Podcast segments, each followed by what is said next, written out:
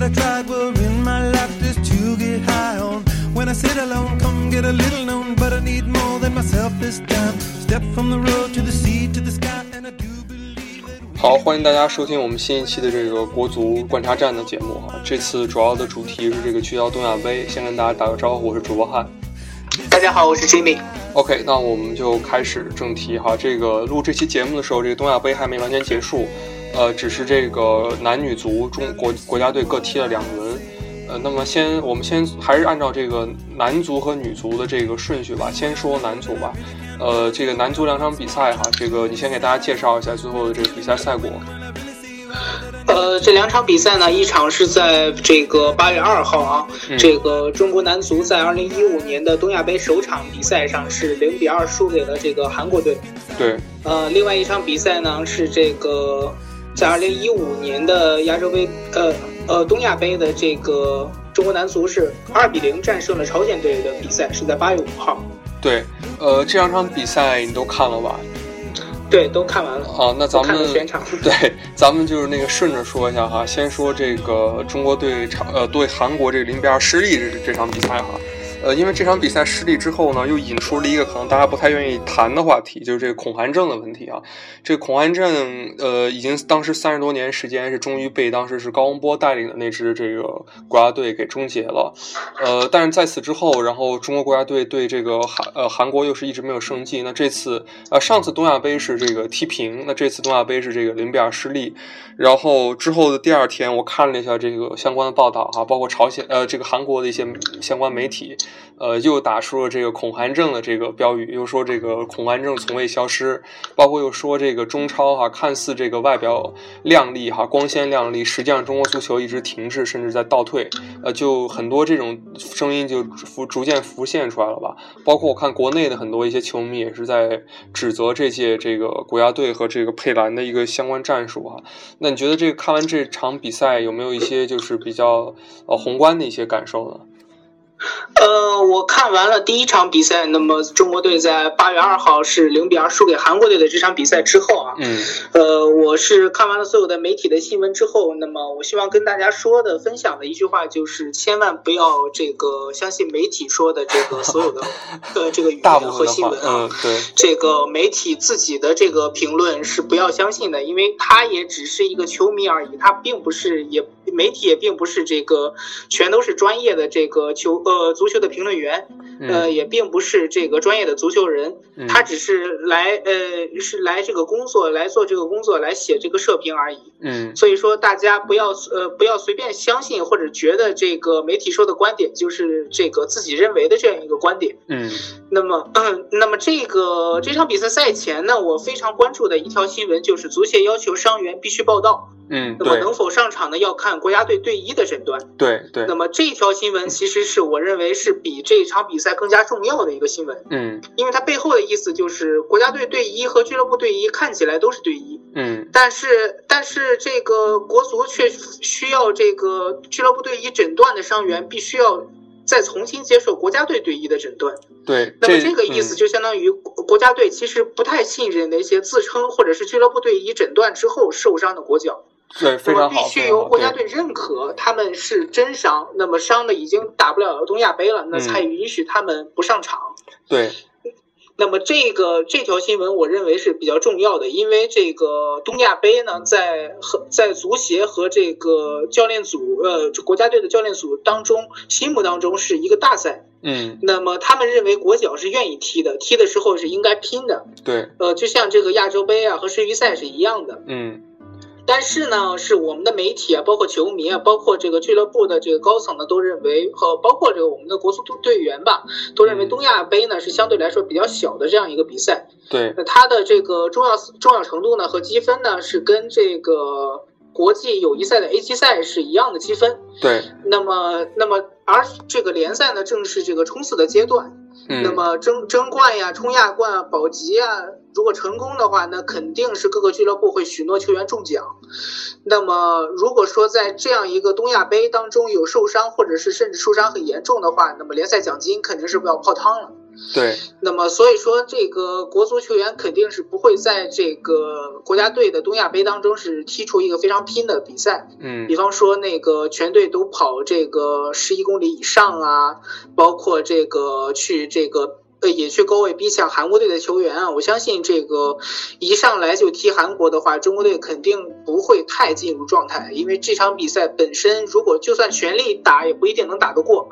那么，所以说，如果说能够保留这一场比赛的实力来去轮换去拼这个朝鲜，对于当时的中国队球员来说，肯定在心理上有这么一这么样一个小心思。对，呃，你说的这一点，对嗯，呃，打断一下，你说这点作为一个非常好的切入点哈，就是呃，你看到了这条新闻，就是所有的上面要要来报道，这个确实确实跟有点一反常态哈，甚至可能跟其他西方的一些国家队的一些做法并不太一样，也就是像你刚才说的，突出了一个可能国家队对俱乐部队医的一个不信任，呃，换句话说就是是一个其实是俱乐部跟国家队存在的一个博弈。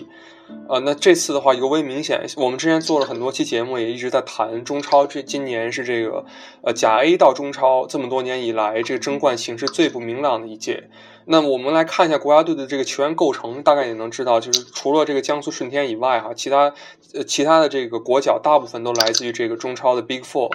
那这四支球队全都是为了要争取这个亚冠资格和争冠来进行努力的。所以的话，他们首先就引出了一个话题，就是说这场比赛，首先国足的球员有没有认真踢？那第二个呢，就是说这个佩兰的想法是不是跟这个国足的这些场上队员存在一个分歧？就是佩兰是肯定是认为他是作为一个整体国家队战局的一个考虑哈，因为这个大家都知道，这个比赛之后九月份的话，我们又要踢这个世界杯的这个预选赛了。那这场比赛东亚杯作为他来讲，就是一个很好检验阵容跟一个磨合战术的一个一个过程。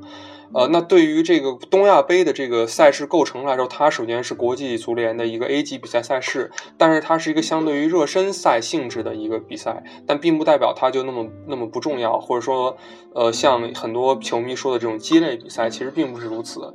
呃，所以的话，这场比赛就呈现一个可能像刚才像 Jimmy 说，跑动距离也好，就能反映出球员的一个状态和一个心态。那这场比赛的这个跑动距离，这个全队只有这个一百零六点四公里。那这个一百零六点四公里什么概念呢？这个女足输给的这个朝鲜的这个比赛，全队跑动是一百一十四点六公里，也就是说男足整个跑动距离还不如女足。所以这个基本上就能够，其实从比较直观的反映出当时球队的一个状态了。呃，那你觉得就是说，咱们说完了这个球队状态跟心态的问题哈，从技战术方面有没有什么简单可以值得谈的呢？这场比赛？嗯，我认为在技战术方面，我们就可以谈到你之前刚刚说的这个恐韩症这方面的问题了。对，那么，那么在恐韩症当中，我们也可以看出韩国队在这近十几年或者是近二十年的战术当中，战术体系当中，高位逼抢是他们非常重要的一环。嗯那么高位逼抢也是中国呃中国足球在近二十年来也是无法突破的一环。嗯那么国足无论遇到什么队，只要那个队有能够实行这个实现高位逼抢战术的球员，嗯，那么中国队就很难进行呃进行这个组织进攻，包括这个中场的通过率非常低啊，包括这个进球率也非常低，所以说比赛也很难拿下。不光是就韩国队，在呃这种情况下，其实像其他的球队，包括欧洲的球队啊，像有的非洲的球队，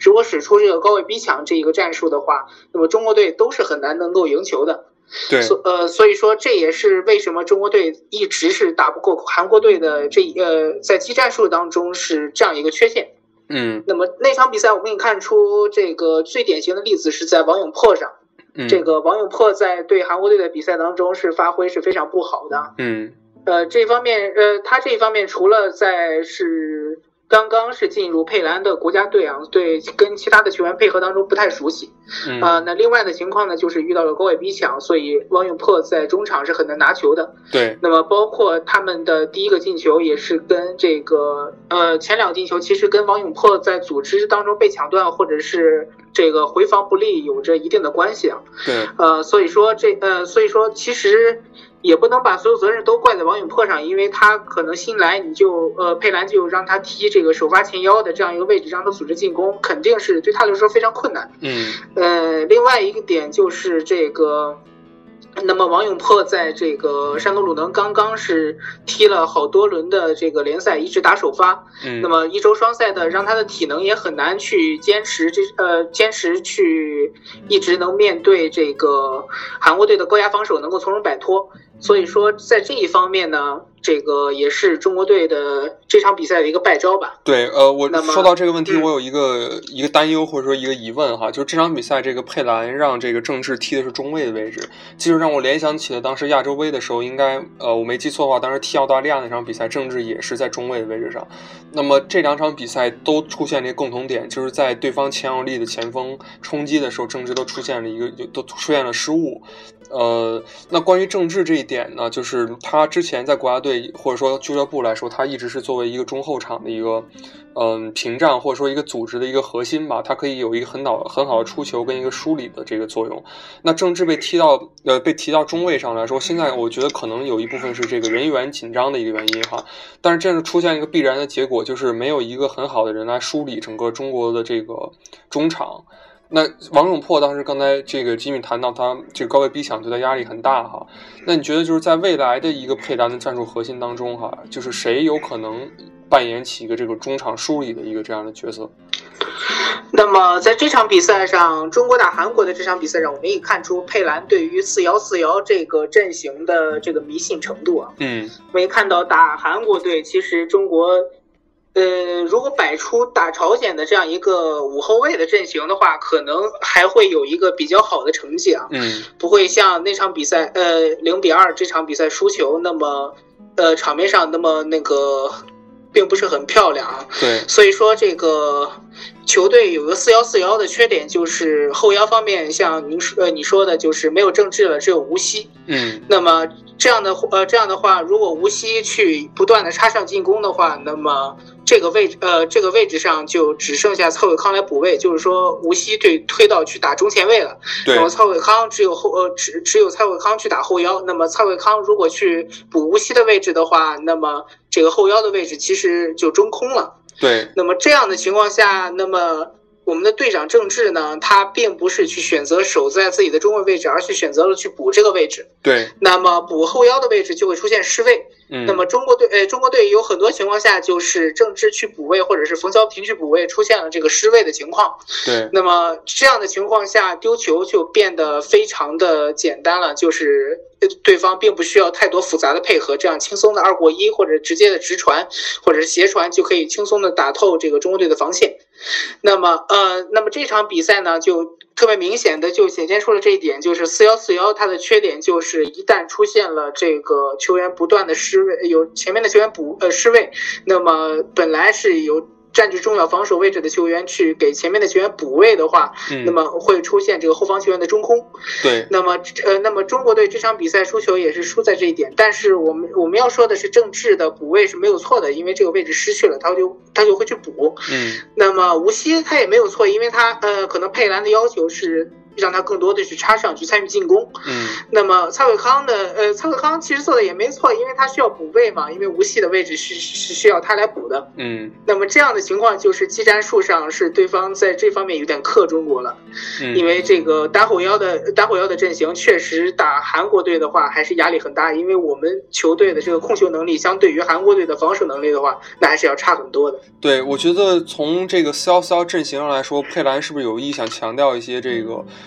呃边路的一个突破？其实佩兰是很喜欢打边路的一个一个教练啊，这个亚洲杯上其实就挺明显的，就是只要他两个边能打开了的话，他整个的这个利用边路传中也好，还是边路内切，其实他还是能创造一些机会的。但是这场比赛确实我们整个是被压缩的非常，就是基本上在中场我们就很难控到球了，基本上被对方这高位逼抢拦截之后就被对方快速打反击。那像刚才 Jimmy 说的这问题，就是郑智如果往前插插上的话，因为郑智他必须被迫要进行一些疏导他有时候会从中卫的位置上往前提，那这个时候的话，中卫就非常非常就是一个很危险的情况，就没有人，没有一个球员在这个防守位置上。那这个蔡慧康在这个俱乐部的时候，我们当时也提到过，其实他一般来说还是打一个双后腰多一些。他自己虽然防守能力、拦截能力比较强，但是确实现在足坛来说，改用单后腰进行一个拦截，其实非常非常冒险一件事儿，因为他的覆盖面积就是肯定一个人要远少于两个人的覆盖面积，所以的话这场比赛失利也是有一些必然性的。好，那那就是这场比赛我们就先简要谈到这儿啊，因为今天有四场比赛要说。那之后的这个比赛哈，对于这个呃朝鲜的这场二比零的比赛，呃是应该是前天的时候。打完的，你觉得这场比赛的话，相对于上一场哈，佩兰应该是换到换掉了九名球员，包括这个门将也换了。但是朝鲜这边呢，却是一个人都没换。其实这倒并不出乎意料，因为朝鲜男女足都有这个习惯，就是所谓大赛的时候，他们不太愿意更换这个首发哈。那你觉得这两场比赛，这个呃，因为赛果是呈现了一个相反的局面哈，你觉得这场比赛中国在战术上有哪些改进呢？特别是可以主要谈一下这个他所用的这个三中卫的这个体系。嗯，好的。那么这场比赛呢，我们可以看出，像汉所说的是，佩兰轮换了非常多的球员。那么，并且呃，并且是这个国足的这个球员在。这个输球之后，其实是这个消暑来放假，选择了一个放假半天的情况。对，那么也就是说，国足的体能其实是有是呃有一点是回来的状况，就是这个遭批评的这个精气神啊、跑动啊，和这个球员的这个情绪啊，在各方面，在这个踢朝鲜的时候是都是有进步的。嗯，但是我们就可以看这个跑动距离上，其实跟这个上呃打这个韩国队的比赛其实是差不多的。也就可以看出，其实这场比赛中国呃中国队能够赢下朝鲜，并不是靠的这个体能的优势，嗯，呃，我们呃其实更多的还是在这个战术上，呃，也是佩兰在这方面也是抓住了朝鲜队的战术上的劣势，就是打法太简单。对，那么他们的球员呢，其实是。在这个去年开始呢，他们就开始朝鲜队就开始进行了这个人员的这个大大方面的更换啊，更换了非常多的这个年轻的球员，呃，包括这个他们的年龄也是去这这批球员当中年龄最大的好像只有二十九岁。嗯，那么是一个非常年轻的阵容。那么这个年轻的阵容，其实他们打的就是身体的优势。你可以看出，中国队在下半场其实是很难接到头呃呃顶到球的，因为对方的这个长传打法有很多一米九的球员都去想投球。那么球队呃中国队目前的中后卫位置上是没有一米那么高的球员，也就是说球呃对方其实是去打一个长传冲吊的这样一个打法。对。那么中国队呢是打一个呃。像米卢时期就非常啊非常打得多的，就是五后卫一个三五二的阵呃三六一的这样一个阵型。对，锋线上是杨旭啊，杨旭其实就是有点像那个巴黎的那个伊布拉希诺维奇的这样一个打法，就是一个这个传呃传中呃接头球啊，然后策应的这样一个角色。那么这一名呃呃，那么杨旭呢，他在这个呃上半场那上半场呢。连续接到孙可的这个起高球，嗯，其实是非常非常好用的。包括这个上半场，呃，进的球也是在这个饶伟辉的错动之下，边路给孙可，然后孙可给于大宝。那么这呃这个破门呢，其实中国队也是找到了一支打朝鲜队能够很轻松的打赢的这样一个看家本领。对，呃，就是这个把两个边路打活啊，边路齐飞的这样一个战术。饶伟辉和王彤这两名球员。嗯。那么朝鲜队呢，看家本领其实就是用最简洁的方式破门。你看，呃，朝鲜队这场比赛的禁区呃射门。次数是比中国队多的，对，他们在在这个远射和混战方面的这个经验是非常高的。像日呃，他们打日本赢的比赛，这两个球都是靠远射和混战进的，因为日本队就怕这种类型。就是把他就呃把这个他自己的防线和中场搅乱的话，他自己可能也梳理不清。对。但是中国队并不怕，因为中国队本身他的梳理中场的能力就一般啊，所以说他们本身你让他梳理的话，他自己也并不是能够把呃中场梳理的很清的球队，并呃但是他的身体身体素质是够的，呃能扛得住这个朝鲜队的拼抢。嗯。所以说这个朝朝鲜和韩国虽然这两个球队都是拼抢和意志力非常强的。球队，但是韩国是中前场逼得非常凶，他把中中国队的出球点，所有的出球点全部都防住，他把兵力都压到了中国队的中前场，所以说中国队就非常容易失误。嗯，但是呢，这个这打朝鲜的中国队就呃很很难出现这种情况，因为朝鲜队中前场的压迫其实并不是很大啊。呃，大家可以看王永珀这场比赛，就明显没有了这个。对他的压迫防守，他的表现就非常轻松，呃，非常自如了啊，有点那个可以在中场轻松的这个拿球组织，送出直塞。嗯，那么在防守端呢，也出现了这个很出色的发挥啊，包括堵枪眼的这样一个发挥。那么，那么我们那现在呢，我想要谈的就是另外一个，就是国家队现在目前。也是汉所说的缺中场的这样一个情况。嗯，这个佩兰，嗯，这样呃，佩兰也是一直打边路，可能也是因为球队目前也是缺少一个中场的组织者哈。对，这个这样的球队打韩国队确实是不行。虽然打日本和朝鲜可以用这个边路齐飞的战术来打，但是打韩国的话，中国队还是需要一个中场的树立者来帮助球队树立中场。嗯，你觉得现在这个情况哈，就是。嗯，在现在这套他所招的这这些人里面，包括这个中超他没有招这些人里面，有没有这种所谓的人选，就是一个所谓古典十号的这种球员？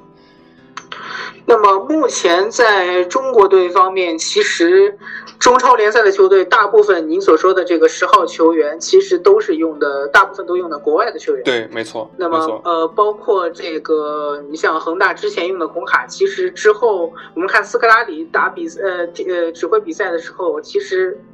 所说的梳理中场的行为，都是大部分都是由金英权做的，一个中后卫做的，送出直塞啊，包括这个。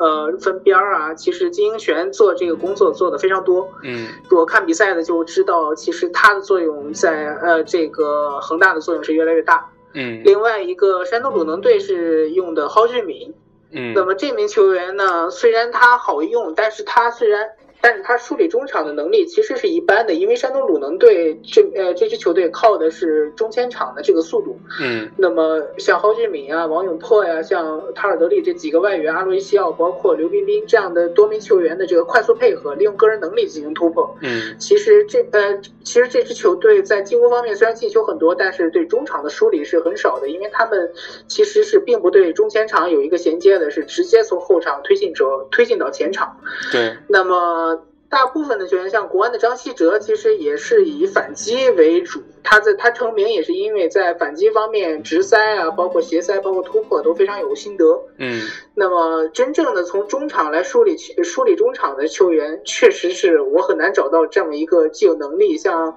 郑智这样的球员。目前中国中超联赛上还没有发掘出这样的球员。对，确实这就是一个我们所说中超的很尴尬的现象。就像刚才谈到的，就是说这个中超的球队大部分的整条中轴线都不光是这个可能中场角色，整个中轴线呃都是由这个。外援来承包，那更更是说这个主要控球的这个呃十号球员基本上都是大牌的外援。那各队现在都是这个情况。恒大现在有了这个高拉特哈，包括中后卫的这个金英权可能会帮助进行一些这个传导，呃，然后包括像上港的现在吴磊，还有这个其他几支国安的这个巴塔拉，其实都是由这个外援来占据，所以这就导致了我们的这个国内的所谓一个持球进攻的球员的这个控球的一个梳理者就会。就整个生存空间就被压缩了，所以现在给我的整体感觉就是说，其实中国不缺这种优秀的编译，就是边锋啊，包括这个边后卫会有一些优秀球员涌入，但是反倒是这个整条中轴线确实可能比以前来说差了很多。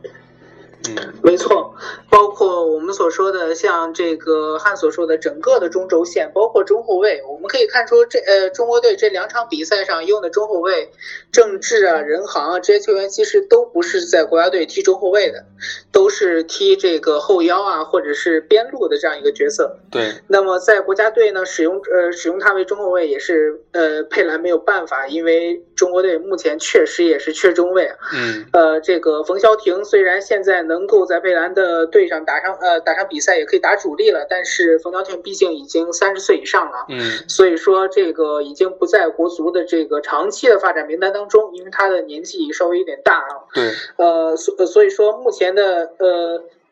佩兰也是招募了一些像雷腾龙啊、像王彤啊、像饶伟辉啊这样的年轻后卫。对。不过目前来说还是需要时间培养，因为这场比赛也可以看出，这王彤也是有几个解围的失误，包括这个这些球员在后场的这个触球确实是可能处理球稍微有点慢哈。嗯。所以说这个这也是中国队需要这个进步的一点，那就是中轴线的培养问题。对。所以的话，综合来说，我们谈了这两场比赛哈，大家其实也像刚才一开始吉米说的，不用特别被这个所谓一些呃媒体的报道呃弄得很上火哈。这个其实呃我们跟通过刚才也从两方面分析，一方面就是这个精神方面，就是大家对这个比赛是否重视；第二方面就是从技术问题上，我们到底战术选择和这个人员是不是足够能够应付这样的比赛。那那从这两方面进行梳理之后，我们大概就能大概了解为什么会发生这样的一个情况吧，就是输给了韩国之后击败了这个朝鲜。那好，那男足的情况就暂时就是这样。呃，这个一首呃这简单的这个音乐之后，我们就来看一下女足的这个情况。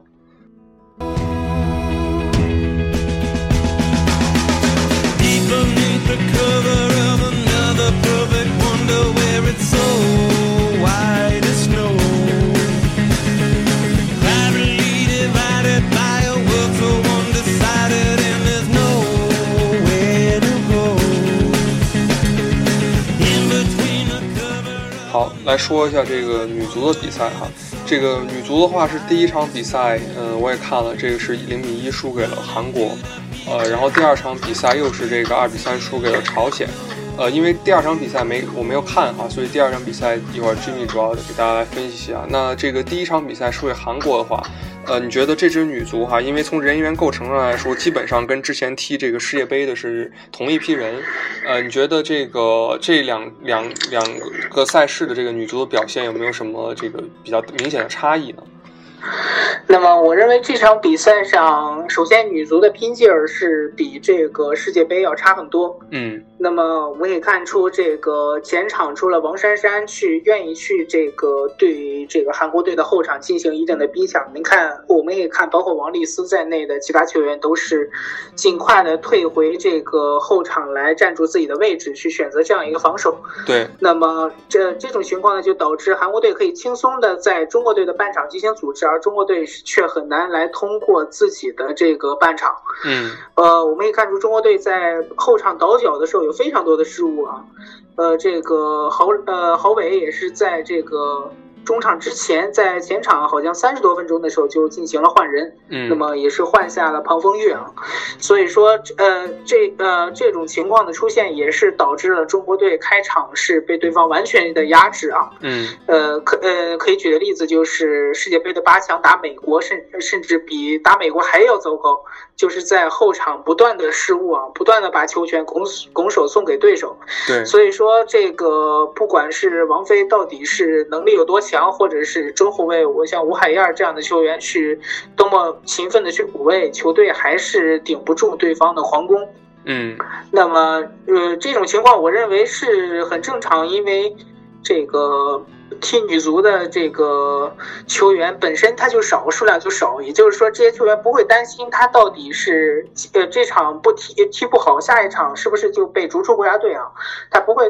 不会有这种方面的担心，所以说这场比赛输球对于他们来说并不是太重要，因为世界杯已经拿到八强了，那么奖金已经是定下来是要肯定是要发的，那所所以球队这场比赛的拼劲儿低呢，我认为是无可厚非的。嗯，那么呃。这输球呢是比较正常，因为对方对这场比赛是非常重视。我们也看出对方的这个皇宫啊，包括一比零之后，他们也并没有防守的意思，就是要进攻。对。那么虽然下半场中国队的拼劲又回来了，但是对方也是一直在努力的防守。所以说中国队这场比赛输球，应该我认为更多的原因就是在拼劲方面是不如对手的。对这个，其实说到朝呃，说到这个韩国队也好，不管男足也好，女足也好，甚至其他体育项目也好，其实一但凡碰到中国哈，都像是这个要拼了命的要去跟中国打，不管是这赛事是否重要，都有一个这样现象。其实篮球也一样。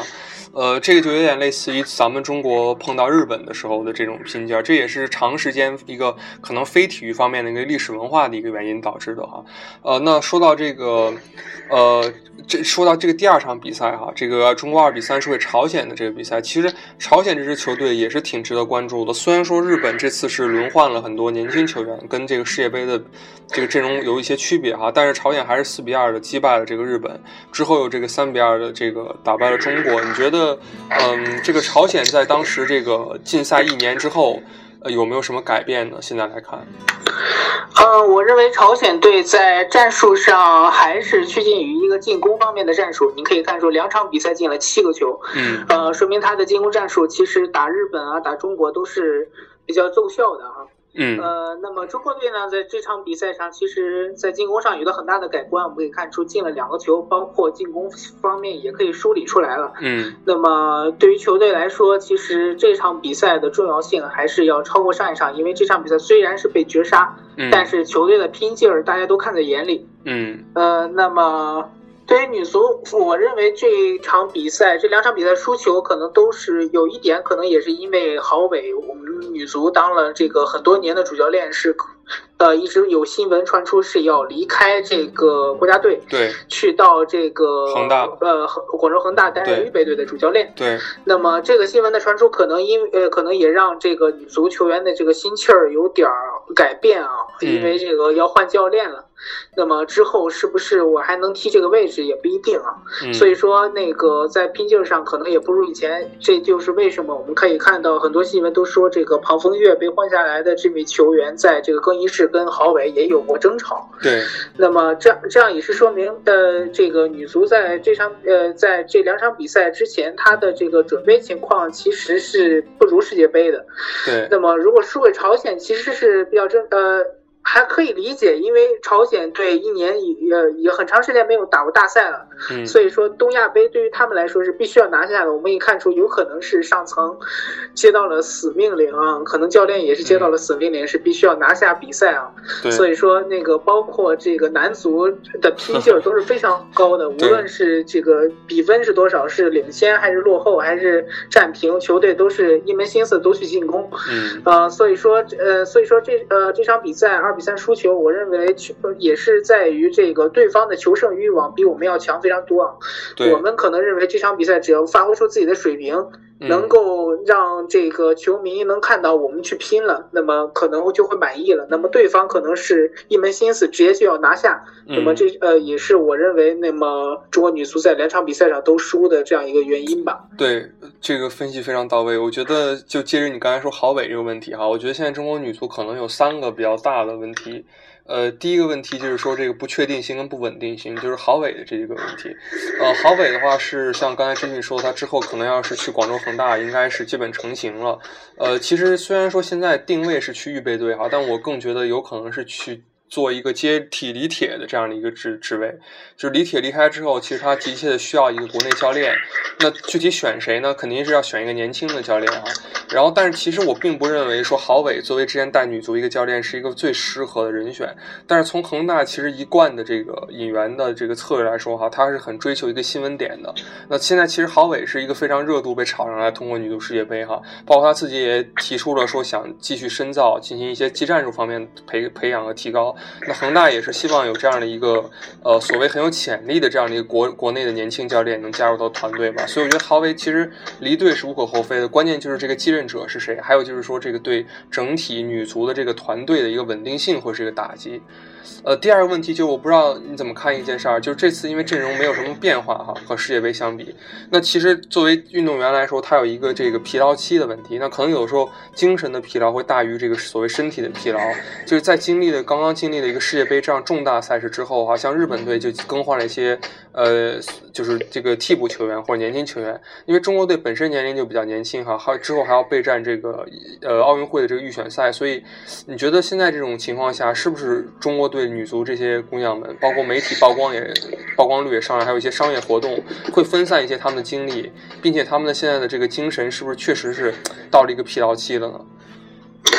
那么就你这个问题，我觉得我也是比较难回答，因为嗯我觉得目前能够参与到足球的这个球迷，包括足球人都很难去这个批评中国女足，因为对毕竟踢这个女性踢足球的人实在是太少了。对，特别是咱们之前节目里说这个，咱们国家的女足人口更是少的非常可怜。对，对对嗯对，也就是说，我们如果说一旦去批评呃批评这个目前女足的球员，如果导致他们这个转行或者是不踢呃不踢球的话，那么国家队更加是这个举步维艰了。嗯因为目前的情况下，这个我们目前还是只能靠这一批女足来打天下。对所以说有这个商业开发呀，或者是广告活动啊，他们去挣点外快，我认为是无可厚非的。对对那么他们去，因为我们也没有办法让他们都去重点聚焦在这个东亚杯，因为就算对于他们来说，就算是赢球，也不可能有那么高的奖金。嗯，那么还不如进行商业开发，能让他们有更多的收入。因为就我们的得到资料而言，女足的收入是非常低的哈，对，只有一个月只有几千块。那么如果有更多的通过世界杯有更多的商业活动来去参加的话，对于他们来说是非常好的。对，哪怕是缺席几几次训练的话，嗯，其实有这个商业开发，我觉得从这个市场化角度来说是非常有利的，并且也是国际接轨的。呃，据我们所知，这个大家都知道，女呃美国的这个足球运动员、女足运动员有很高的这个商业收入，它大部分的这个收入都不是来源于它足球方面的收入，都是来源于商业广告方面的。其实女足本身作为一个可能关注没有那么高热度的一个运动哈，如果它能够很好进行商业开发，其实无论是对于这项运动还是对于女足的这个运动员的这个收入来说，都是一个很正面的一个，也是我们很愿意看到的一个一个现象吧。就是女足作为一个呃怎么说把她们青春靓丽的这个形象作为一个呃不管是卖点也好，还是一个新闻点也好，都是我觉得都是一个比较正面的一个现象。但是确实现在这个国足面临的一个问题就是人少，那比赛有东亚杯又是这样的一个比较重要赛事不得不踢，所以的话战绩我觉得差一些，其实大家还是应该要理解的。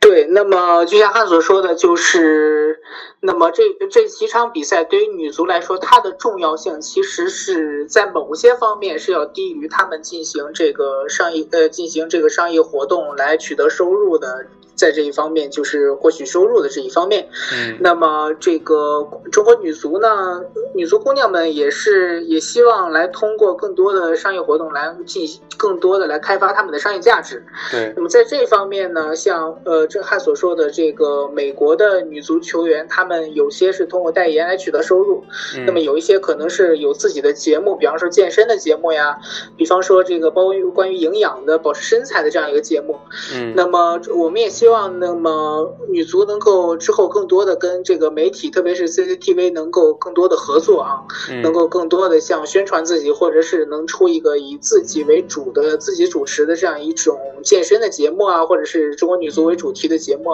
对，能够能够有广告收入，能够有这个正常的这个主持费来来提供给这个女足姑娘们，能够保证她们的这个在这个金钱方面的这个需要。这样的话，女足姑娘们，我相信。信他们会能够以更大的这更大的这个精力和热情来这个投入到这个训练啊和比赛当中。对，之前的话，这个女足的很大部分的这个成员都登上了某这个知名国内这个男性。呃，男性服装杂志的一个封面哈，这也是一个好的现象。其实，在美国，呃，包括欧洲，很多这个女足的这个足球运动员，她都是有副业的，就是除了踢球以外，像刚才 Jimmy 说，她可能有的是电台的这个，呃，这个电视节目的这主持，有可能是其他的一些就是模特，还有甚至还有其他一些职业。所以这个其实就是一个现在的一个走向。我觉得女足也不妨说，可能未来会向这方面靠拢。啊，对，没错。好，那我们就给大家回顾了一下这次中央的这个东亚杯这个四场比赛哈。之后的话，这个男女足还分别将对抗这个日本的这个国家队，也期待他们有好的表现。好，那这个节目最后还是希望大家多多关注我们的这个微信公众平台哈，蹴鞠 Life，直接输入即可就可以查到我们。也欢迎大家给我们积极踊跃的进行一些回复和一些反馈。好，谢谢大家收听我们本期节目，那我们就下期再见。谢谢大家的收听，我们下期再见。嗯。